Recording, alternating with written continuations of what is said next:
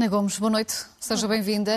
Uh, hoje é inevitável uh, sobre uh, a Rússia.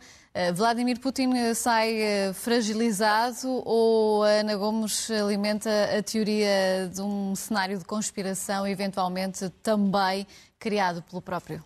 Não, não alimenta essa teoria. Acho que ele sai claramente fragilizado numa ditadura ou numa, num grupo mafioso é fundamental o chefe mostrar que tem poder e é evidente que o poder foi abalado. Ele começou amanhã eh, de ontem a fazer um discurso a dizer que, que estava a lutar contra um traidor, eh, não é? E a falar da possibilidade até de guerra civil na Rússia. E, e, e, depois acabou, ao fim da tarde, a fazer um negócio com o dito traidor, não é? Nós não sabemos é qual é que é o negócio e é muito importante saber é, é, nós sabemos imensas coisas, ainda a precisão vai no adro. E este acordo que é feito dá alguns sinais? Eh, Bom, justamente não sabemos este? o que é que é o acordo. Prigozhin, antes de mais é preciso ver. Prigozhin é uma, é uma criatura do Frankenstein Putin, que se volta contra o Frankenstein. Não é a única, de resto, mas era o mais proeminente, digamos, dos chefes destas companhias eh, de mercenários que Putin criou, naquela lógica mafiosa de dividir para reinar e de eh, ultrapassar as estruturas do Estado uh, para os seus intentos e ele aparecer sempre como o árbitro, digamos, uh, do, do, poder em to todas essas. Portanto, agora a criatura voltou-se contra ele, aparentemente. Uh, depois, a criatura declarou-se a, a, a, intentona, ou como alguém disse, isto não é um, não é um mutim, é um putim. Porque de facto é, é a tal intentona de manhã que à tarde uh, deixa escapar incólume o, o, o principal uh, agente da dita intentona, mas ela foi por causa da Ucrânia. E muito importante, o Prigozhin é um perigo, como todos os grupos de mercenários, e particularmente carniceiro este. Eh, enfim, se tivéssemos que comparar em Não relação... só na Ucrânia. Não só na Ucrânia, na Síria, em todo lado por onde passou, na República Centro-Africana, em África, em todo lado este sujeito é... Aliás, Putin é conhecido porque não tem escrúpulos nenhum a mandar matar, mas este gosta de matar, com as mãos dele, de torturar. Uh, mas, apesar de tudo, é significativo que ele tenha desfeito a narrativa oficial russa, de Putin e do regime russo sobre a guerra na Ucrânia, dizendo que não houve ataque nenhum da NATO, que deve-se origem à reação russa, e também não houve massacres nenhums dos, dos ucranianos, mas ele lembra que em 2019 o uh, uh, uh, Zelensky, acabadinho de ser eleito, e ele foi eleito, e, e bem eleito, democraticamente, eu Fiz parte da, do time de observação da União Europeia nessa altura, em 2019. E a primeira coisa que, que Zelensky quis fazer foi exatamente negociar com a Rússia a questão da ocupação do Donbass e, e, e da Crimeia. E foi a Rússia, obviamente, que rejeitou e, e, portanto, não podia vir, como veio, tentar fabricar essa ideia de que eles estavam ali a salvar russos massacrados pelos ucranianos, uh, nazis, etc. Eu, eu acho que isto é particularmente importante para a opinião pública uh, russa. russa. que tem sido, obviamente, envenenada por toda a propaganda do regime. E, e que visto... ele teve um espaço, digamos, por, sem querer, uh, digamos, o, o, os principais atores, mas viu-se pelas aquelas reações em Rostov-on-Don. É? é? extraordinário como é que aquela força de Prigozhin uh, consegue, uh, o que mostra que certamente havia cumplicidade. E daí que eu digo que ainda vamos saber muito, não é? Um, porque é preciso também saber quem é que falhou a, a Prigozhin para que ele tenha desistido de continuar de a é seguir é eu, eu, para Moscou. Primeiro, eu queria saber que negócio é que foi feito com Prigozhin. E quem Prigozhin, é desde sempre, pediu a cabeça do, do Ministro da Defesa, Shoigu, e do Chefe de Estado de Maior-General das Forças Armadas, Gerasimov. Eles estão desaparecidos in action, uh, missing in action. E já há sátiras. Até que... hoje não apareceram. E já há sátiras que levantam até a hipótese do próprio Ministro da Defesa estar eh, numa ação de complô com o próprio Prigozhin. Tudo, tudo é possível, essas teorias todas são possíveis. A verdade é que Uh, ele conseguiu entrar em Rostov, que é o principal centro de comando uh, da, da, própria ofensiva na Ucrânia, uh, e conquistou a cidade, conquistou a principal base militar, conquistou a base aérea, sem disparar um tiro. Veio por ali acima até, até 200 quilómetros de Moscou. Passou por Vorosne, que é um, um, tem umas instalações nucleares importantíssimas e já também todo o tipo de especulações sobre o que é que isso também poderá ter determinado na, na, viragem. A verdade é que houve essa viragem, nós não sabemos eh, exatamente eh, o que é que ela implicou e o que é que ainda vai implicar. Uma coisa é certa. Foi estilhaçado o mito da invencibilidade do Putin, da força do Putin, e é isso que todo o povo russo neste momento está a ver e todo o Ocidente está a ver, com todas as implicações. Uh, desde logo, no sentido de, reforçar a moral ucraniana, no, a tentarem recuperar uh, o seu território em legítima defesa, mas também nas preocupações, porque, uh, obviamente, estamos a falar de um país que tem armas nucleares e se o que está, uh, que foi, digamos, agora exposto é uma guerra de clãs de mafiosos, não é? Eh, estamos a falar de um país que tem armas nucleares e essas armas nucleares podem cair em mãos ainda mais. Uh, e curiosamente foi o próprio Medvedev que, que, veio alertar precisamente para esse perigo uh, de, de, das armas nucleares caírem em, em, mãos erradas. Portanto, ele que é um aliado de Putin veio também uh, fazê-lo. E quanto às reações. Hoje houve notícias de que a central de Zaporizhia, e foi o próprio chefe da inteligência militar ucraniana que o, que o voltou a avisar que a central nuclear de Zaporizhia foi completamente armadilhada pelos russos e que uh, eles podem facilmente uh, extinguir o, o, lago que ainda resta e depois fazer aquecer aquilo e provocar um acidente nuclear com consequências dramáticas, não só para a Ucrânia, para todo o mundo.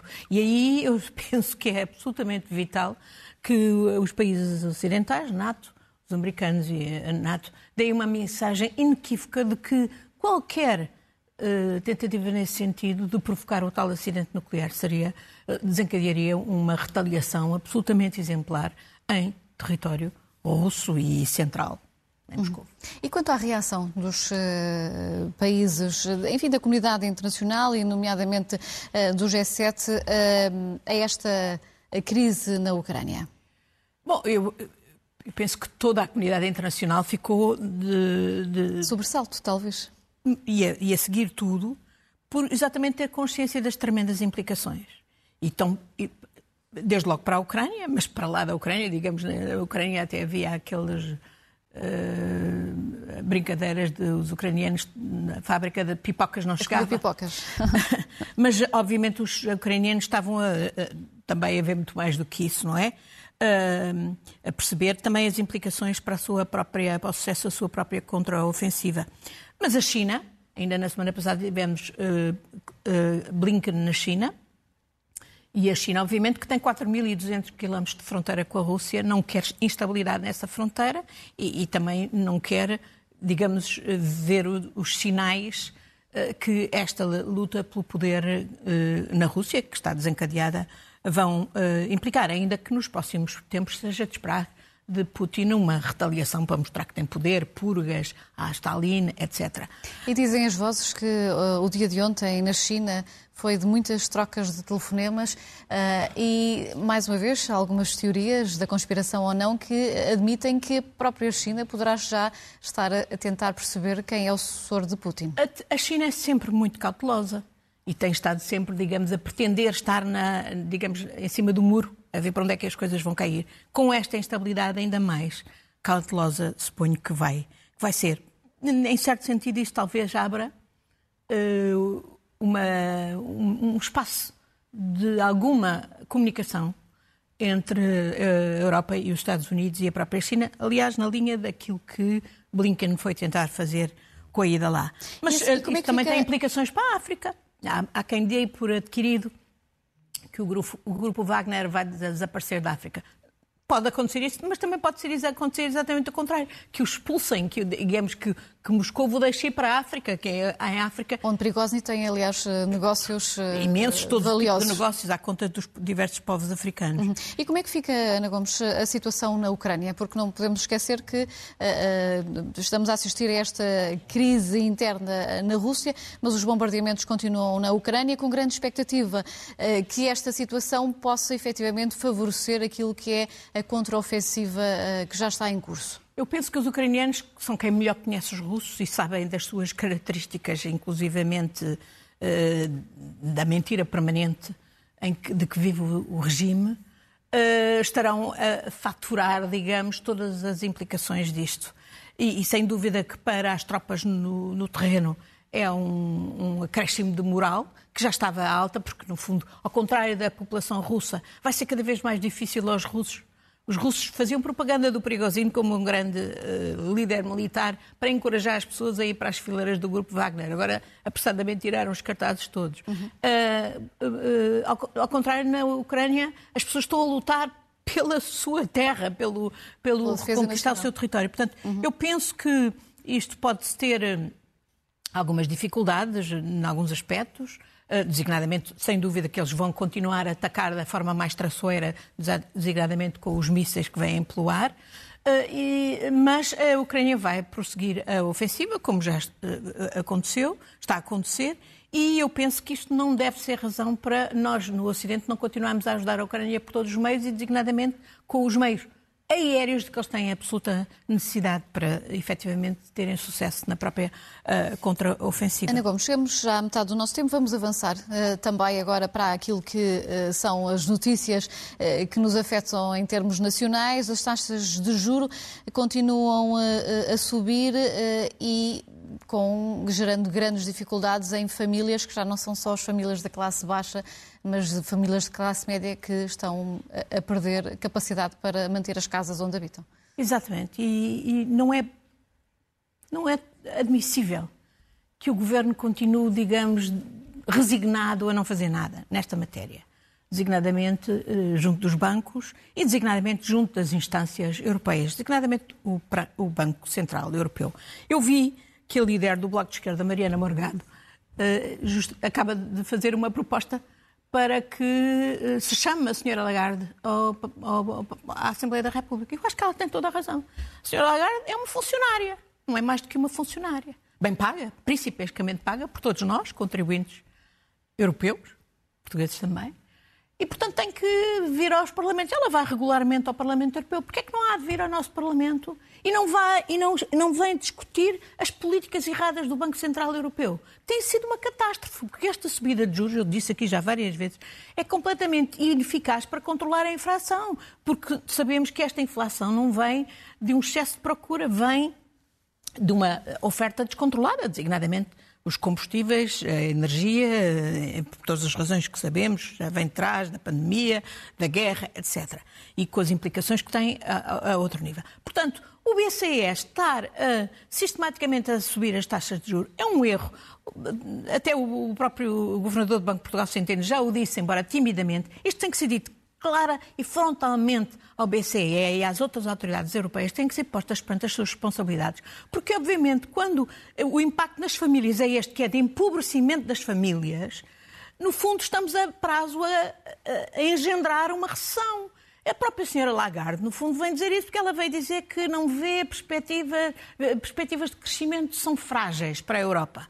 A Alemanha sabemos que está à beira de uma recessão técnica. Uh, sabemos, no, dos Estados Unidos vêm alertas. O presidente da Fed, portanto do Banco Central americano, desde abril que vem avisar que vem aí uma crise financeira e uma crise económica, exatamente e que justamente era preciso mudar a política relativamente às taxas de juros por parte dos bancos centrais. E, portanto, isto não é tolerável mais. O governo português tem que fazer alguma coisa. E faz, volta e meia faz, mas infelizmente faz quando é para defender os poderosos e os fortes e não para defender os fracos. Por exemplo, ainda esta semana tivemos notícia que o Tribunal de Justiça da União Europeia voltou a dizer que Portugal pronunciou-se no sentido de Portugal não ter razão, não ter razão na, na ação que pôs contra a Comissão Europeia quando mandou Portugal ir recolher mil milhões, mil milhões que Portugal deu indevidamente em borlas fiscais às empresas sediadas na Zona Franca da Madeira. A Comissão disse Portugal vá recolher esse dinheiro porque essas borlas fiscais são indevidas e são, no fundo, um roubo aos contribuintes, ao povo da Madeira e, e ao povo de Portugal inteiro. E Portugal não fez mais nada. Incrivelmente, este governo que se diz socialista respaldou uma ação contra a Comissão Europeia por parte, em defesa, aí sim, dos cidadãos, e da, e da lisura de procedimentos no, no, no, Estado português, em matéria fiscal, e foi respaldar a Comissão, e foi contra a Comissão no Tribunal de Justiça. Levou uma grande talhada, como era esperado, eu própria aqui falei disso, e, portanto, agora foi mandado outra vez recolher os mil milhões. O governo português não vai recolher os mil milhões, está a nadar em dinheiro e não quer saber de como é que estão as famílias portuguesas. Mil milhões dava para muita coisa e, designadamente, para aliviar substancialmente estas dificuldades que os portugueses e que as famílias estão a, a passar, entre outras razões, por causa da, da elevação das taxas de juros Sem e dos preços isso, incomportáveis dos empréstimos é, é, de habitação. Um, um, é uma questão de números uh, e ajudariam certamente. Uh, como é que viu, uh, Ana Gomes, estas confusões sobre o subsídio de renda que muitos esperavam receber? Num determinado valor, acabaram por uh, perceber que afinal não iriam receber nada ou uh, receberiam uh, muito menos do que estavam a contar. E temos ainda casos de quem recebeu e tentou explicar ao governo que já não tinha direito a receber porque na final estava registado nas finanças arrendamentos que já não estavam a ser cumpridos. Uma barafunda, uma confusão penosa para mim, como socialista, duplamente penosa, porque só prova que as políticas uh, do, do, chamado pacote mais habitação foram feitas em cima de joelho. E muitas mal desenhadas e até tendo efeitos contraproducentes, como é o caso do chamado arrendamento forçado, que sabemos ser impraticável, ou o impacto na, em todo o alojamento local. Mas neste caso concreto, nas promessas que foram feitas de subsídios de, de arrendamento que eu acho que não é uma boa solução, nunca à partida, mas de qualquer maneira foi a que foi prometida pelo Governo. E, pelos vistos, as contas foram mal feitas. O Ministério do, do, do Dr. Fernando Medina não fez as contas, ou fez-las mal feitas, e houve um erro, e um erro gigantesco, é que aquilo que estava estimado custar 240 milhões, afinal ia para mil milhões. E, portanto, uma, de uma forma absolutamente atabalhoada, é publicado um decreto-lei que, obviamente, não pode revogar uma lei. Eh, eh, quer dizer, não, não, se percebe esta, isto. Há um outro aspecto também que queria ver, estou aqui para ver, está no Parlamento esse pacote ainda a finalizar. E, e levantou-se esta semana também uma polémica, mais uma vez, sobre os chamados vistos gold. O Governo anunciou nesse quadro que ia acabar com os vistos gold, concorrendo finalmente, que tinham tido efeitos absolutamente nefastos para desequilibrar o mercado da habitação, mas, pelos vistos, agora há uh, rumores de que no Parlamento estão a ser uh, exigidas pressões para manter os vistos gold e para os fundos imobiliários, que é uma vergonha, porque os fundos imobiliários, indecentemente, também já têm borlas fiscais que não têm justificação social e política eh, e de justiça nenhuma. E, portanto, eu, contributo... felizmente, essa é uma matéria onde eu vi o líder da bancada do PS dizer que não, que isso não vai acontecer, e espero bem que o PS não, não, não permita que isso de alguma maneira passe e cá estaremos para, para verificar. Mas esta é outra questão, atrapalhada. O Bloco de Esquerda também veio pedir que fossem tomadas medidas à distância do que aconteceu no Canadá, nomeadamente proibindo a compra de casas a não residentes. Eh, defenderia também essa medida? Sim, absolutamente, e sobretudo que hum, nem pensar que os fundos imobiliários possam continuar a ter benefícios extraordinários numa área uh, que tem tantas implicações para a desregulação do mercado da habitação, com tremendas consequências Uh, sociais para todo o povo e, em particular, para os jovens. Uhum. Alterando agora o nosso tema para uma questão também de veras eh, importante. Esta semana assistimos a uma grande uh, operação por, por, parte da Polícia Marítima contra as redes de tráfico humano. Uh, redes de tráfico humano que estariam há muito tempo aos olhos de todos. Eh, são uh, uh, imigrantes que estão praticamente todos os dias no Rio Tejo a apanhar a majua. portanto, não há aqui pessoas escondidas. São claro que não. Que estão e além do mais, já houve várias reportagens sobre isso, houve mais umas agora. Além do mais, a apanhar aparentemente um produto que se sabe que pode ter implicações de saúde pública eh, dramáticas para o nosso país ou para o país onde possa ser exportado. E, e além do mais, quando esse era um setor onde até já estava prevista uma solução, mas que ficou no tinteiro.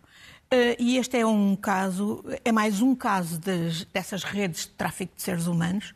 Também, obviamente, sabemos de Odmira, sabemos do que se passou aqui em, em, em Lisboa quando houve aqueles incêndios na, na, na, na Madragoa, suponho eu, uhum. e sabemos, ainda recentemente, o que se passa com o tráfico de seres humanos, incluindo menores, nas chamadas academias de futebol. E não me digam que não se sabe. Sabe-se. Esta gente que organiza isto tem cumplicidades, tem gente que tem acesso ao poder, que vai pedir a agilização... Quem é que fechou os olhos? Obviamente, são quem é responsável. E, portanto, isto não pode mais acontecer. A operação do CEF sobre a tal B, Academy, a B, a Academia B estava aí há uma data de tempo. Portanto, isto tudo não pode continuar. E aqui, é, este é exatamente um daqueles exemplos onde nós precisamos que o Governo... Seja, já que não faz reformas de fundo, ao menos governe, regule, intervenha, faça o que, lhe é, o que é, o que é preciso. Não, mas não estamos a ver isso. Não estamos a ver isso.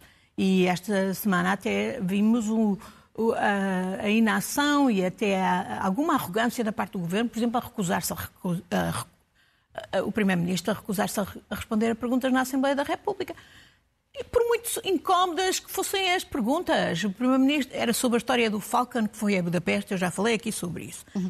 Ana Gomes, temos que passar para as notas finais, estamos mesmo a chegar ao fim do nosso tempo. Mas deixe-me notas... só dizer, eu não Sim. compreendo que o Primeiro-Ministro que, que, que, dê a desculpa de que foi um convite da UEFA, mas agora temos um Primeiro-Ministro que anda aqui a toque de caixa da UEFA. E porquê? Por causa de, um, de, um, de uma de uma taça da UEFA ou de um campeonato da UEFA que ninguém perguntou se queria. Eu, como cidadã, como contribuinte, não me apetece nada, não me interessa nada ter. Ainda por cima, uma taça da UEFA organizada em conjunto com Espanha e com Marrocos. Marrocos, o país que está no centro do chamado Marrocos Gate um escândalo de corrupção no Parlamento Europeu. É com esta gente que o Primeiro-Ministro quer fazer uma vaquinha para os futebols, já bem basta tudo o que está eh, inerente nos, nos, negócios do futebol. Quer dizer, para além da história de dar um abraço ao, Orba, ao, ao sinistro Orbán no dia dos anos, quer dizer, o Primeiro-Ministro se foi só para ir ver o jogo de Portugal, diga que foi só para ver o jogo de Portugal. Mas, de facto, recusar-se a, responder a perguntas no Parlamento, no meu ponto de vista, não, não, não se coaduna com a promessa que o Primeiro-Ministro fez de que esta não seria uma maioria uh, absoluta arrogante. Ana Gomes, cerca de um minuto uh, para as notas uh, finais. Eu sei que queria falar também da atenção que foi dada ao resgate frustrado de cinco turistas do submarino Titã. Não, e da, sobretudo da falta de atenção para os 700 uh, eh, migrantes que, uh, que, que, foram uh, que naufragaram e que não houve a mesma atenção. E várias pessoas chamaram a atenção para esta, este embrutecimento que resulta de uma excessiva concentração dos mídias naquilo que, por razões compreensíveis, mas que não pode ser, não pode, não pode sobrepor-se a tudo mais, sobretudo quando estão em causa questões essenciais de humanidade. Como, mas felizmente, eh, eh, ainda ontem a nossa GNR deu o exemplo contrário ao da Guarda Costeira Grega e salvou 57 migrantes eh, de naufragarem e a maioria eram mulheres e crianças vindos do Afeganistão. Claro, há sempre bons uh, exemplos. Eu recebo agora a informação que, que terminou o nosso o Eu tinha nosso mais tempo. umas questões, mas só queria chamar a atenção que ontem Sim. foi o Dia uh, das Pessoas Ciganas e o Dia Nacional das Pessoas Ciganas. Eu acho que é muito importante este trabalho que, que alguns mídias, designadamente o público, estão a fazer de reconstituir a, a herança histórica extremamente enriquecedora que resulta de nós termos uma comunidade cigana e daí, deixe-me salientar a importância do governo ter feito o que devia ser feito, que é um estudo sobre o desenvolvimento socioeconómico da comunidade cigana. Há muito dinheiro europeu para investir na comunidade, na integração da comunidade cigana, naquilo que importa, que é a habitação, que é a educação, que é o emprego. E nós temos que fazer muito mais do que até hoje foi feito. Isso... Muito rapidamente, queria também falar da amnistia eh, eh, de alguns jovens até aos 30 anos a pretexto da Jornada da Juventude. Pois, isso não deve dizer que tenho muita dificuldade em compreender que o governo, eh, a propósito da vinda do Papa, vá dar uma amnistia, mas só para jovens, até aos 30 anos. E para alguns jovens, incluindo os que estão acusados de ter uh, uh, conduzido sob o efeito de álcool. Se isto não é criminalidade grave, o que é que é? Qual é o intuito disto? É uma medida populista? É uma medida que parece-me contraproducente e não me parece aceitável a discriminação no, no que toca à idade aqui? Já agora. Mesmo para terminarmos, agora temos Vou terminar, só diz, esta semana tive muito gosto em participar numa iniciativa da Mudar, que é uma nova associação de mulheres diplomatas. A diplomacia é uma das áreas que, obviamente, precisa de mais mulheres e mulheres em posições de topo. A nossa embaixadora em, o nosso embaixador em, em Moscou, neste momento, é uma embaixadora, a embaixadora Madalena Ficha. Somos tão capazes, as mulheres como os homens, provas dadas, e precisamos muito mais mulheres na diplomacia, como precisamos em todas as carreiras, como as Forças Armadas, a polícia, etc. E a área que lhe é grata, Ana Gomes, temos mesmo que terminar. Muito é obrigada. só dar os parabéns ao arquiteto Álvaro Cisa, Álvaro Cisa, que hoje faz Uh, 90 anos. 90 anos. Ficam dados os parabéns, também uh, faremos referência aqui ainda nesta edição da noite. Muito obrigada, obrigada, Ana Gomes, e uma ótima semana.